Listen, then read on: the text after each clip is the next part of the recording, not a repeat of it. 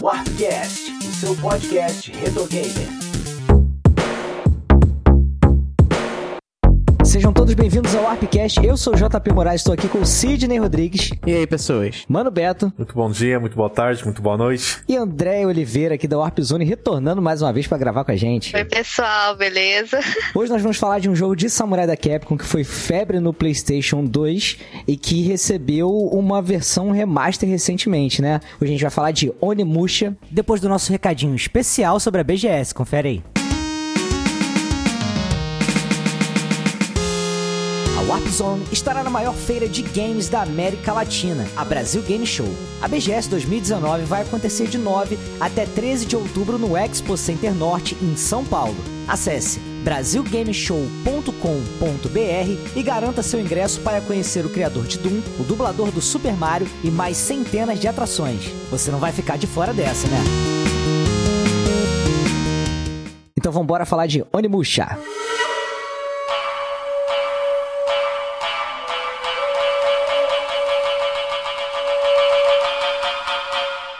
Bo Gente, eu tenho que até confessar uma coisa aqui para vocês com relação ao Onimusha, que eu tenho, cara, muito problema com jogabilidade tanque, cara. Inclusive, me afastou até um pouco de Resident Evil, sabe? A, a franquia só me pegou mesmo no 4, que usou aquela visão over the shoulder e tal. E eu acabei deixando o Onimusha passar. Apesar de eu adorar essa temática samurai e tal, tanto que eu joguei bastante aquele Genji do PlayStation 2, que é um jogo que eu adoro também, mas ele é mais hack and slash e tal. Mas, é, cara, me arrependo, sabe, de não ter jogado, porque depois a gente pode falar um pouco mais, mas ele até que é bem bacaninha. E vocês, André, como é que você vê a jogabilidade dele? Te pegou de primeira? É, eu joguei no PlayStation 2, né, muito tempo atrás, eu tinha uns 14 anos. E eu lembro assim que na época é, eu gostei bastante porque é um, é um jogo assim que, pô, legal, né? Samurai, pô, gostei. Aí eu, eu, eu, tava, eu fiz uma. Na minha coluna eu falei dele também, que vai sair aí uns dias. Link no post. E ele foi um jogo assim que me fez, além de Final Fantasy, gostar né, de jogos japoneses, de procurar mais sobre isso.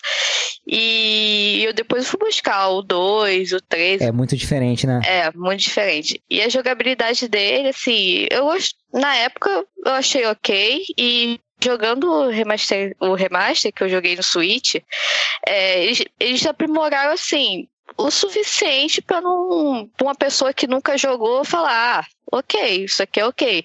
E tá muito bem feito, assim, a, a remasterização, eu gostei bastante. Deram um polimento, melhoraram um pouquinho os gráficos. Sim. É, por, e eu fui assim, com. Eu confesso que eu fui muito assim, ah, vai ser igual a versão de PlayStation 2 por causa dos collections do Dave May Cry, que eu achei, meu Deus, não melhoraram nada nisso aqui. Aí eu fui, mas me surpreendi bastante e tá muito, assim, é, eles conseguiram deixar ok para alguém de fora que nunca jogou, não achar jogabilidade, nossa, que estranho, nossa, que velho. Tá uhum. bem, bem bacana. Aproveitando que você jogou essa versão em remaster e tal, porque o jogo ele trabalha com aqueles cenários ali que usam gráficos pré-renderizados, né? Então, tipo, eles fizeram mesmo é, de novo a, aqueles cenários, tá, tá maneiro assim, tipo, para hoje em dia? Ah, eles, eles não, eu acredito que eles não refizeram. É uhum. realmente um, um remaster, não é um remake. Saquei. Eles pegaram o código fonte, né? E só melhoraram a textura. Deve ter renderizado de novo, né? Aquela... É, tá em HD e tal. No Switch, no portátil, tá perfeito. Assim, eu joguei no modo portátil. No dock eu, eu não joguei, mas dizem que a versão de PS4 também tá boa. E, e, a PC de PC também disse que tá muito boa.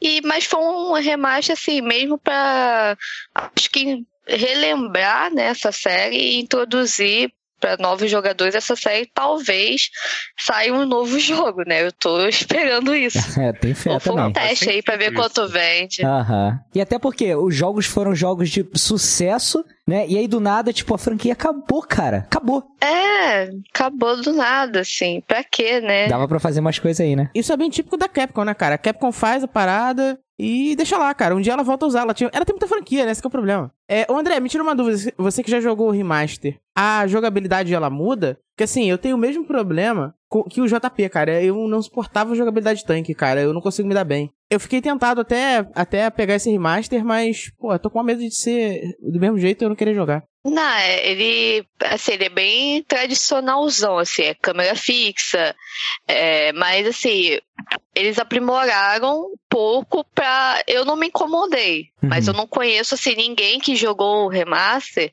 que já não tinha jogado antigo, então Entendi. eu não sei o meu feedback como foi, mas eu não me incomodei, eu achei ok, achei que uma pessoa já, ah, um novato poderia jogar de boa, que não ia né, ter uma diferença enorme de, de jogabilidade antiga, Uhum. mas eu gostei bastante, assim, a câmera poderia, sei lá, chegar a câmera fixa, talvez, mas como não é um remake, é mais um. É. Ele é remaster mesmo, então eles Difícil de só mexer, aprimoraram né? as coisas. Aham. É difícil. E Mano Beto, tu jogou isso aí na época também? Joguei na época, eh, eu também faço coro com o Sidão, com o JP, eu não sou muito fã desse tipo de jogabilidade, era o meu problema no primeiro.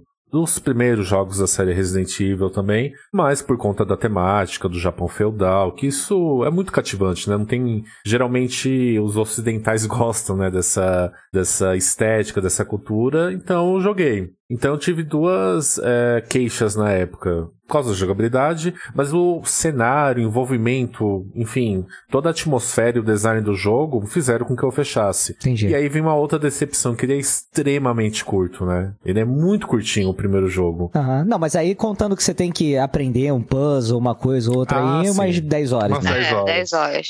E eu achei ele bem curtinho, cara. Porque quando começa a engrenar, porra, acabou, velho. Mas. Pô, você que deve ter ficado revoltado, né? Pagou 3 reais naquele DVD. Pô, Mentira, foi original. É, Por falar nisso, dessa peculiaridade, né, dos anos. final dos anos 90, né, início dos anos 2000 com os videogames, né, o jogo ele foi planejado originalmente pro Play 1, né, só que aí eles viram que não ia dar pé, aí ele foi portado pro PlayStation 2 e ele foi o primeiro título do PlayStation 2 a vender um milhão de cópias. Bacana. Mais ou menos como o Rei Leão, né? É um, é um título meio que B, plano B da Capcom, e acabou fazendo todo esse furor na época. Eu acho que é merecido, apesar de. Porque eu acredito que é uma questão. Até então, como a gente não tinha jogos com a câmera no ombro, que, como você mesmo mencionou, então as pessoas elas gostavam dessa jogabilidade. Se não gostasse, Resident Evil não faria tanto sucesso, né? Sim, sim. Porque até Uhum. Alone in the Dark, né, que é uma das inspirações de Resident Evil, tem essa mecânica. Então eu jogo ele, joguei ele não só uma vez, pela temática. A temática, por isso que às vezes eu acho que o design fala mais alto também, né? Se, se você tem uma boa diversão, um bom design, ele acaba te levando, né? Porque se Com certeza. só pela jogabilidade se eu não iria, mas Às vezes então- uma- um elemento compensa o outro, né, do, do, do jogo, né, e no todo, assim, ele acaba sendo bacana. Só deixando claro, assim, que, tipo assim, é, é uma coisa, acho que pessoal minha, do Sidão e do Mano Beta, a questão de não gostar de jogabilidade tanque. Acredito que tem Ah, muita sim. gente que gosta também e acha que, tipo, isso não é um problema. Porque não é um problema, né? É uma escolha, uma decisão e Sim, é, é sim. mais de cada um mesmo, né? Mas eu gostei que você tocou aí no assunto, né? Porque sobre desenvolvimento, ele começou a ser feito lá em 1997. né? Na verdade, a ideia surge ali de se fazer um jogo com mecânicas parecidas, né? Até com a do Resident Evil, só com essa temática samurai. samurai. E os responsáveis pelo projeto são o Yoshiki Okamoto e o Keiji Inafune, que é da, do Mega Man. E aí, esse desenvolvimento ele se estendeu tanto ao ponto do jogo só ser lançado em 2001 pro PlayStation 2. E aí, muitos desses conceitos iniciais mudaram, né? Porque ele realmente seria um jogo em que o personagem ficaria confinado num lugar só e, sabe, não, não sairia pra partes externas, assim, nem nada. Assim como no, no Resident Evil 1, né? Por exemplo. E aí, mas ele acabou é, ganhando uma certa originalidade e ficou, acho que até menos cadenciado do que o próprio Resident Evil, né? Eu acho até que faz bastante sentido, né? Por esse lado, assim, da, da jogabilidade, porque pensando que o jogador não vai estar lidando com zumbis, né? Mas ele vai estar lidando com adversários ágeis e tal.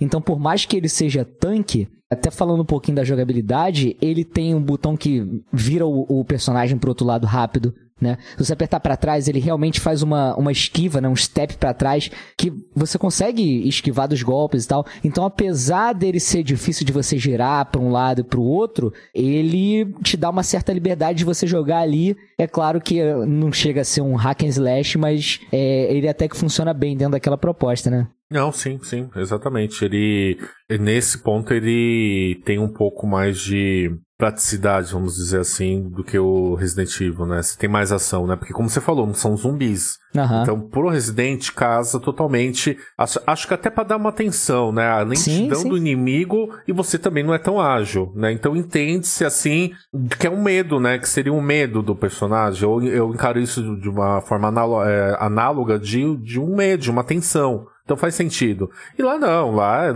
você tem armas brancas, espadas, então é um samurai, então requer um pouco mais de ação. Mas mesmo utilizando a jogabilidade tanque, é, a Capcom conseguiu sobressair isso. Eu acho que ela mandou bem. Sidão, eu acho que dá pra você dar uma chancezinha, cara. Que acho que você não ia achar de todo mal, não, apesar. Porque assim, eu tenho a, a mesma coisa que você de jogabilidade tanque, eu achei bem maneiro, sabe? Eu vou, eu vou tentar, cara. Ele saiu, saiu pro. Ele tá baratinho no PS4, tá no. Tá 70 e poucos reais, então eu vou. Quando pegar uma promoçãozinha, eu vou, eu vou testar ele de novo. Eu lembro que na época, cara, eu até curti. Tipo, porque a temática é bem maneira, né? Mas esse- essa jogabilidade me afastou um pouco, né? Eu me afastou de muito jogo do, do PS2, pra falar a verdade. Que absurdo, cara. Não fala do meu Playstation, não.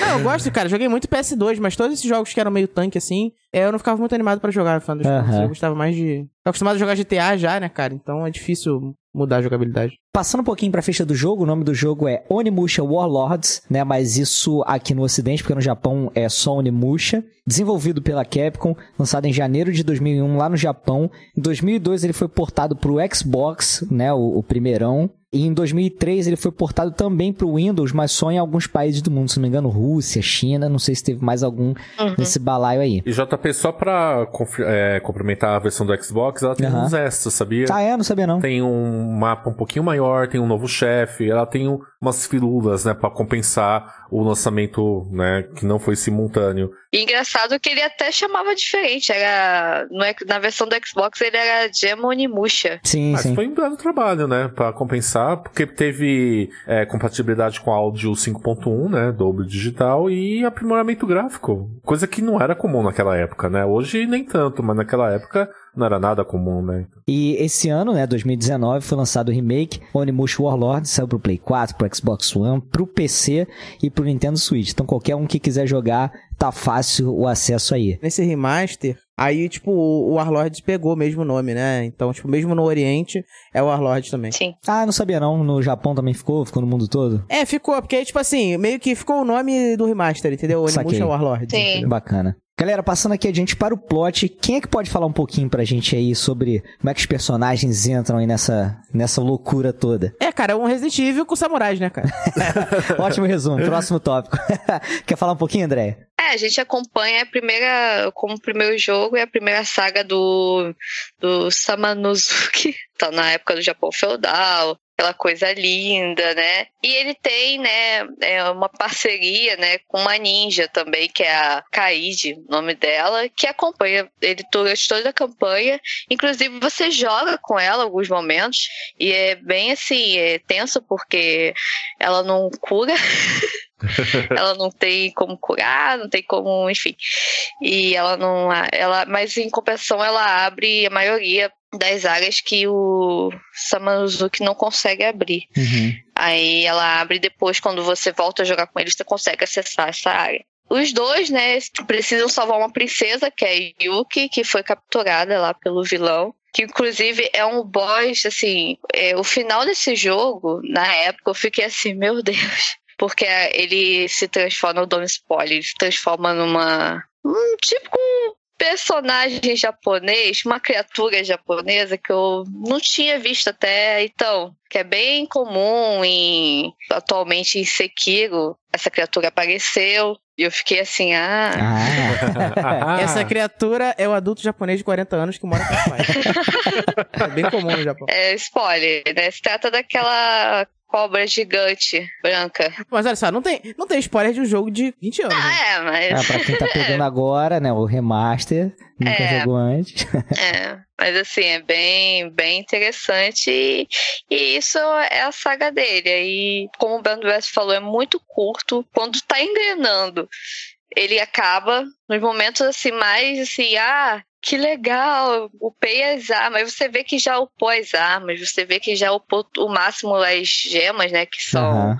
fazem parte, são utensílios para você é, ir para uma outra área, você já vê, um, isso já tá acabando e tem mais o que explorar e tal. Mas é, como vocês falaram, ele, ele é composto por puzzles que facil, assim, demora, né? Tem uns que até hoje eu fui jogar o remaster, eu fiquei 15 minutos em um daquele da combinação Puzzle dos números. Nossa, horrível, horrível. É um jogo assim muito bom, porém curto, mas eu acredito assim que não teria, não sei, adicionando mais áreas talvez, mas ele tem um tempo ideal para você conhecer né, a franquia, você ver como é, como é, você se interessar por aquele mundo, por aqueles personagens, e não se torna maçante. Você não fica, ai meu Deus, ai, ainda nisso. Não, porque ele, eu acho que ele é curto na medida certa. Ele poderia muito bem explorar mais da história, mas ele faz isso com arquivos.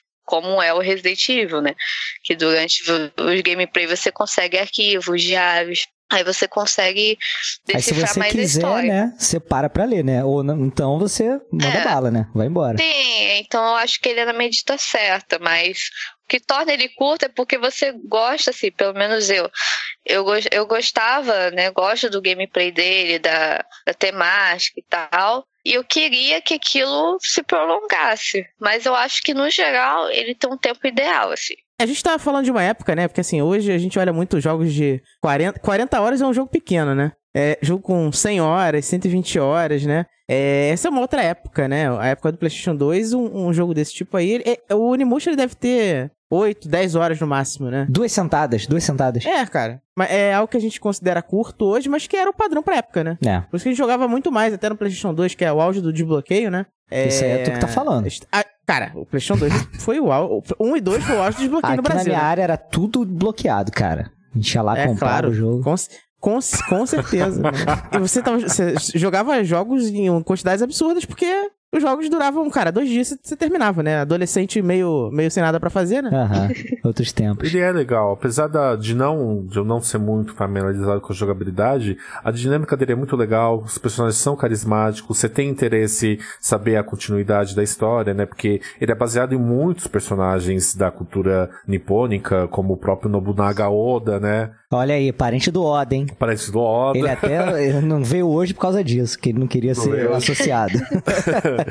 Tem um jogo, rapidinho comentando, que é assim, mas é atual, e eles usaram isso de uma forma muito interessante, que é o jogo Transistor da, da Supergiant Games, que eu adoro esse estúdio, desde Bastion. E o Transistor, conforme você vai evoluindo ah, os chips da Transistor, que é a espada da personagem, você revela, você abre a história do porquê que as coisas estão acontecendo. Então não é em vão. Então, como bônus, né, você chegou ao level máximo da arma, você sabe da história. Então isso te obriga a você upar, não por ficar só mais forte, mas de bônus você sabe o que vai acontecer. É um passado que eles conseguiram, né, o estúdio, é, deixar um pouquinho mais justificável, né, a leitura. Né. Então acho que eles poderiam pensar nisso. É algo Uhum. semelhante com o que acontece com o God of War do, do- agora do PS4, né? Em, certas, em certos pontos, para você evoluir na história, você precisa também evoluir sua arma, né?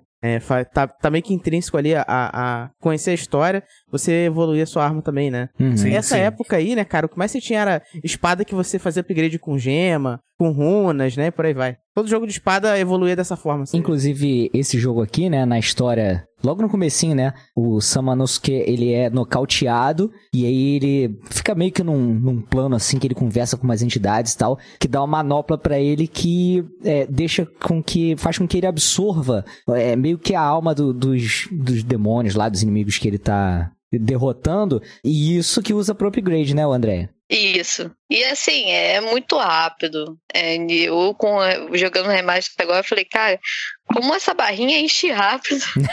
e é, e você. E dá pra. Você, ah, quero fazer speedrun. Você pega um localzinho ali, bem no início do jogo, da primeira porta assim que abre com uma gema, aí você indo e voltando, indo e voltando, que eles dão respawn, né, os inimigos. Sim, sim. Cara, você consegue farmar ali, upar tudo e, e partir pro abraço, assim. Caramba. E aí, cara, não dá pra dizer que o, o, God of War não deu uma chupinhada nisso aí, cara. Porque nos primeiros jogos do PS2, do God of War, era a mesma coisa. Você pegava aquela, aquela energia vital vermelha lá dos bonecos que você ia matando e usava isso pra upar a espada. Sim. Não, sim. Ó, adoro God of War, gosto da série, mas vamos combinar que é assim. não, God tu não pode Você falar mais pa- depois dessa frase, cara. Você, pode, você pega uma panela, receita, você pega uma panela, Nossa, uma pitadinha peraí, mano, de. Devil May Cry, Vai lá. 150 gramas de Prince of Persia. Deixa é ele, André. Deixa War, ele falar tá? mal de God of War. Vai, vai, mano. André. 300 gramas de Onimusha. Aí mexe bem, tá pronto God of War. Tá bom. ué. Não, tô Já- fazendo uma a gente- piada, a mas... gente- Que a justiça venha nos Não, comentários, mas eu cara. adoro God of War, cara. Mas, gente, foi uma inspiração. É, aquele começo do primeiro God of War é muito Prince of Persia. Do navio, né? A jogabilidade hack slash é inspirada em Devil May Cry, que era o, o da época. Essa questão de upgrade é de Onimusha. Então, David Jeff, né, que foi o criador do jogo, ele pega tudo isso e aí ele coloca a sua identidade, tá? Mas é inevitável não falar que teve essas influências, né? Claro, God claro. War. Mas não é episódio de God of War, não. Vamos lá. É, é um off aqui, é um off. Eu acho legal, assim, que graficamente, né, ele segue aqueles padrões de, de gráficos poligonais ali do PlayStation 2, mas até que ele. A própria versão do Play 2 ela envelheceu muito bem, né? Ela passa uma sensação de profundidade boa, sabe? Eu acho, eu acho muito, muito bonito os cenários ali que tentam representar o, o, o Japão medieval, né? Eu acho que a ambi- a ambientação desse jogo é muito boa. Sim, sim. Sim. É, eu só tenho um, um probleminha com a questão gráfica, é que eu não sei se vocês já repararam nisso, mas tá, são gráficos pré-renderizados, então a cada trechinho ali do mapa, ele vai colocar a câmera numa posição diferente e uma imagem de fundo que representa ali é, um, um local que o personagem esteja, né? Basicamente funciona assim. Porém, tem alguns elementos no mapa, tipo um baú ou um inimigo, que ele na verdade está, é, na, digamos assim, na câmera seguinte, você já tá vendo ele e ele tá muito fora de posição, sabe? É tipo um baú na parede, sabe? Sim. Um inimigo Sim. que você acha que tá aqui, mas ele tá longe pra caramba.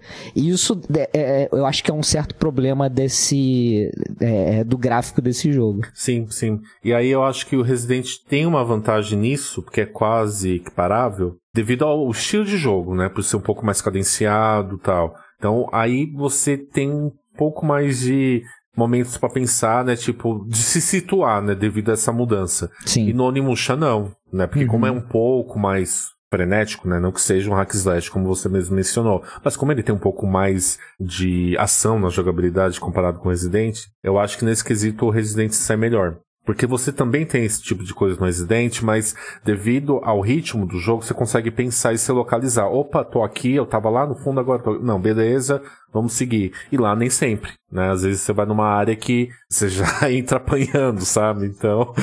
É um pouco eu- complicado. E não te ajuda. Mano Beto, eu tô sabendo, não sei se é verdade, que tem uma, uma treta pesada aí na parte de trilha sonora, hein, cara? Meu amigo... Peraí, peraí. Meu Chamar o amigo. Nelson Rubens aqui agora. Ok, ok. ok, ok. Fala aí, cara, pra gente. Cara, eu pesquisando a trilha, né, que é muito boa, né, com instrumentos tradicionais do Japão, né, desde as flautas, aquele cavaquinho que eu não me recordo o nome agora. Cavaquinho, eu adorei, cara. É cavaquinho. Foda-se. Aquele Quero nem cavaquinho saber o nome certo. Aí eu pesquisei, né, sobre o Mamoru Samaragoshi. E o seguinte, ele até então era o compositor da trilha sonora não só de Onimusha, mas de outros jogos da Capcom, como alguns da série Resident Evil, os mais atuais, né, da, da era pós 2, é, Resident Evil 2. Aí, esse Beltrano, é, que era até então considerado pelos japoneses o Beethoven nipônico. Caraca, parabéns. Em 2014, ele, o próprio, né, segundo o site Mailbit, ele vem a público, né, depois de uma publicação do jornal Japan Times, falando que simplesmente não era ele que O quê? fazia as composições. Milho e vanille da sua época, olha aí. Cara, pode é. crer. Como assim? Então, não era ele, né? Publicado no, Japan- é, no Japan Times, a matéria afirma que nos jogos o músico era citado como o único compositor das faixas, mas que na verdade ele dava ideias e quantias em dinheiro para que uma outra pessoa criasse as melodias e surpreendentemente o, o compositor admitiu o erro. Né? Saiu no Japan Times, né? Um puta jornal de uma grande veiculação lá, então ele tinha que esclarecer ou se defender, né? Não, só respondo perante advogados. Diante disso, não, eu confesso, né? E isso se deu, ainda se agravou, porque o cara que fazia as músicas pra ele, que era o Tagashi Niaki, ele convocou uma entrevista pra confirmar mesmo, não, realmente foi isso que aconteceu, tal. E teve uma época que o próprio Samaragoshi, ele alegou que estava com problemas de audição, conforme muito tempo trabalhando com isso. E este, né, que trabalhou de verdade até então, né, o Tagashi Niaki falou que é tudo balela, que ele não tava surdo coisíssima nenhuma. Mas era o que? Era pra, por causa disso o apelido do Beethoven em japonês? Cara, é complicado, né?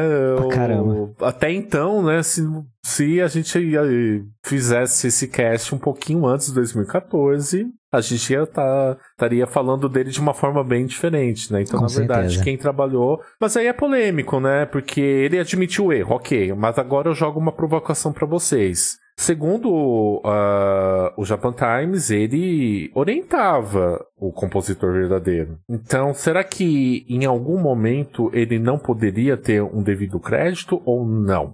Então, eu acho que se ele orientava e participava, deveria ter se acreditado os dois, saca? Os é, de dois, repente ele, né? é, ele agia mais como um produtor musical, né? E Exato, um compositor exato, e tal. Uhum. É, porque cara, de- mas olha só, se ele fosse o japonês de raiz, ele tinha que ter feito o seppuku lá, em vez de ficar se desculpando. Caraca, assim. Só que aí tem um outro levantamento que saiu no próprio, no próprio site do Meio Beat, né? Que eu vi o link dessa matéria. Que isso, no Japão, era muito comum, né? E aí eu fui pesquisar por que, que não tinha, não nesse caso especificamente, mas em outros casos, até da era 8 e 16 bits, a gente pode. Na época a gente não dava conta disso, a gente nem prestava atenção nisso. Mas hoje, se vocês repararem em jogos dessa época, muitos tinham nicknames, muitos tinham apelidos, né? Uhum. É. E, segundo o que eu pesquisei, era por conta da empresa não querer pagar possíveis direitos autorais da música, ou seja, ser uma propriedade totalmente da produtora.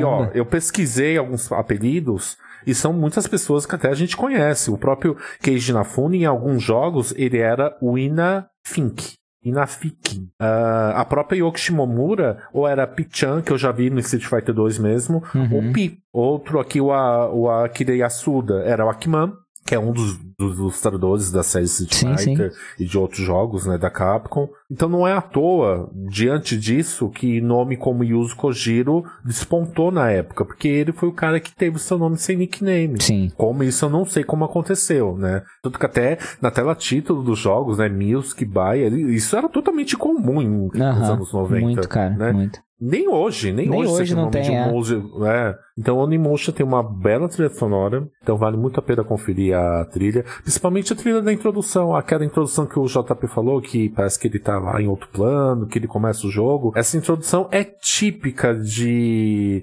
uma era feudal, até só de lembrar eu tô vendo as folhas de cerejeira caindo e tal, e a trilha sonora representa bem isso. Gente, curiosidades, alguém tem alguma? Tenho, cara, sobre. Aproveitar pra falar das vendas também, né? Do Opa. sucesso comercial do Onimusha. É, a curiosidade é que o Onimusha ele foi o primeiro jogo do PlayStation 2 a vender um milhão de cópias. Assim, ele, claro, ele tá bem no começo da vida do, do PlayStation 2, né? Então é, até faz sentido. É, hoje o, número de um milhão é muito pequeno, né, pra gente. Tá acostumado a qualquer jogo aí tá vendendo 10 milhões de cópias, mas é, na época foi uma coisa bem impressionante. No total ele vendeu 2 milhões, sendo que metade disso foi só no Japão, né? É até compreensível porque era um jogo tinha bem uma estética japonesa e o PlayStation no começo ele tava bem. Ele vendeu bastante no, no Japão, né? O PlayStation 2. Cara, foi um sucesso comercial, ele ganhou diversos prêmios também, né? Concorreu ao melhor prêmio do ano na época. E por isso que gerou também as continuações que a gente viu depois. Muito bom. É, eu tenho aqui umas curiosidades, cara. É, esse jogo, ele trata lá do, do vilãozão, né? Que ele, se não me engano, é o que toma flechada, né? O Oda Nobunaga. Ele é um personagem histórico, né? O jogo se passa ali naquele período Sengoku. E esse cara, na verdade, ele era um daimyo. o que que é, cara? O período sem Goku, eu fiquei, é por isso que os monstros estavam lá, cara. Antes e Goku, depois de Dragon Ball, né, cara? É assim que É. divide a história japonesa. É, e aí ele era um daimyo, né? Que era um senhor feudal na época, e ele era um cara bem sanguinário e tal. Então por isso que muitas vezes na cultura pop ele é retratado como vilão mesmo, assim, das histórias. Eu tenho uma outra aqui que o, o Samanosuke, ele. O rosto e a voz dele são interpretados pelo ator Takeshi Kanishiro. Esse cara, ele fez aquele filme O Clã das Adagas Voadoras. Não sei se vocês lembram dele, que é aquele filme. Lembro. Ele interpretou lá o Jin, né, que é um dos principais ali. Só que eu não sei se ele tá acreditado com esse nome de Takeshi, porque ele tem um nome chinês que é Jin Chen-wu, porque ele nasceu em Taiwan. Então, de repente, pode ser é, ter essa diferença aí. e Muitas pessoas talvez não reconheçam um como sendo o outro, né? Não, bacana, nem sabia que era um ator que tinha. Que não era tão tinha- comum assim, né, antigamente, né? Não. Não era, não era. Mas a própria franquia se aproveita disso de- mais tarde, né, cara? Principalmente no 3, né? Ah, sim, Colocando- Renault, né? Muito bom. Só um- uma passada rápida aí, pelo restante da franquia, né? Ele teve ali o, o Onimusha 2, que saiu é, no ocidente em 2002, e o Onimusha 3, que saiu em 2004. E que tem a participação mais aleatória da história do videogame. Eu acho maravilhoso, Bota cara. aleatória nisso. é legal, mas é aleatório.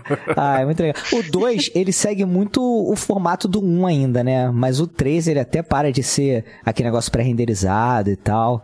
Qual que é o preferido teu, André, dos três? Três, o três. O 3, né? É muito legal. Até porque rola essa troca com o Jean Renault e co- colocar o cara na- na- no, no Cara, Japão é eu muito foda, né, cara? Eu fico imaginando o briefing, cara, os caras chegando pro Jean Renault. Aí, Jean Renault, tá afim de fazer um, participar de um jogo japonês aí de, de monstro, não? De monstro. É, mas eu lembro que quando ele saiu assim, eu falei, caraca, que maneiro, cara, preciso jogar isso. Mas eu fiquei assim, pô, mas eu não joguei nem o um, nem o dois, sabe? Isso aí me segurou pra caramba, cara. É. Que arrependimento na vida. Não, mas agora você pode pagar Não, esse é. pecado. É, agora eu vou jogar o 2 e depois o 3 na sequência, cara. Com certeza. É. Tirar essa falha de caráter, né? remaster. Se alguém estiver da Capcom tiver ouvido isso aqui, queremos os remasters do 2 e do 3. É só pegar o que a SEGA tá fazendo com. Cara, vai falar mal da SEGA, vai. Depois Não, eu não. corto tudo, vai. Não, com. Não, tá fazendo bem, cara. Ah, tá, tá SEGA bom. Tá fazendo com, com Yakuza, cara, sabe? Se Aham. trouxer isso pro ocidente, faz sucesso, cara. Um remaster bem feito Sim, sim. do Onimusha faria muito sucesso, cara. E pro pessoal, né, que não conhece a franquia e também acho que não deve os mais novos, né? Quem é Jean Renault? É um ator muito famoso pelo filme O Profissional, que ele interpreta com uma ainda garotinha Natalie Portman. Cara, eu vou falar um negócio pra vocês assim. O meu filme favorito do Jean Renault é o Wasabi. Não sei que aqui na Geek Zone, mas eu adoro esse filme, cara. Ele descobre que ele tem uma filha no Japão. A mãe dela não avisou pra, pra ele que, ele que ela tava grávida. Ele, tipo. Ah, cara, esse filme é muito foda. É Eu muito bom, nome, cara. Mas esse filme é muito bom, é muito bom. E aí ele vai pra França, não sabe que a, a mulher teve uma filha dele, nem nada e tal. E aí ele, né, quando sabe da morte dela, ele vai até o Japão, pro um enterro e tal, não sei o quê. Só que a menina é herdeira de uma fortuna. E tipo, toda a máfia japonesa tá atrás da menina e ele é policial. Caraca, foi muito louco, muito bom, cara, adoro. Bom, muito bom, muita bela lembrança, nem lembrava. O Jean Renault era o nosso Lianisson, cara. O Lianisson do nosso tempo. Exatamente. Pode, pode crer, pode crer. É verdade. Ah, e uma outra curiosidade: ele dublou na versão é, francesa, óbvio, o Mufasa no Rei Leão. Olha aí. A animação, a animação. Ai, mas, gente, se o papo já foi pra Wasabi, Rei Leão, o bagulho tá muito É porque doido acabou aqui, o jogo né? já. Já acabou. então é isso, gente. Vou puxando aqui pro finalzinho, agradecendo aqui a Andréia mais uma vez pela presença. Muito obrigado mesmo. Andréia que vai estar presente aqui mais vezes agora, né, no Arpcast com a gente. Brigadão, cara. Quiser dar- deixar um recado final pra galera, fica à vontade. Ah, obrigada a vocês. É sempre bom encontrar pessoas que jogam, assim, que eu jogo. Conversar sobre isso é, por mim, eu falaria o dia inteiro. sobre ainda mais Onimusha, que é uma franquia que me fez, né, gostar, procurar mais jogos japoneses e tal. Quando eu vi, quando a Sony lançou o Nioh, né, eu falei, ah, não importa a dificuldade, eu vou jogar porque é o Onimusha difícil. Aí eu fui atrás e joguei, zerei. Mas é, aí vai vir o 2, né? Também o Nioh 2. E é sempre bom, né? Uma... E quem não, nunca jogou, dê uma chance pra esse jogo, porque vale muito a pena. Ele é curtinho, não vai estender muito, igual o Sekiro e tal. E vale muito a pena. E eu estou lá no portal da Warp Zone, tem uma coluna lá, que é dia de gameplay, posso, posto notícias também, tem umas matérias também minhas bem legais lá. E também o pessoal tá bem empenhado, né, do portal, sempre atualizando coisas bem bacanas. Se vocês puderem dar uma passada lá, pode passar. Fiquei bem contente. E é isso, gente. Obrigada. Nada, que isso. Inclusive, eu vou deixar aqui o, o teu texto sobre o Onimusha no, no post pro pessoal ler também. Que aí fica tudo certinho. Escuta o podcast. Aí vai jogar. só, vai, só vai jogar Com depois. certeza. Mas então é isso, gente. Não esquece de ir lá em warpcast.com.br, deixar comentários, dizer o que que vocês acharam desse episódio, deixar sugestões também para episódios futuros e a gente se vê na semana que vem. Um abraço, galera. Valeu! Tchau. Tchau.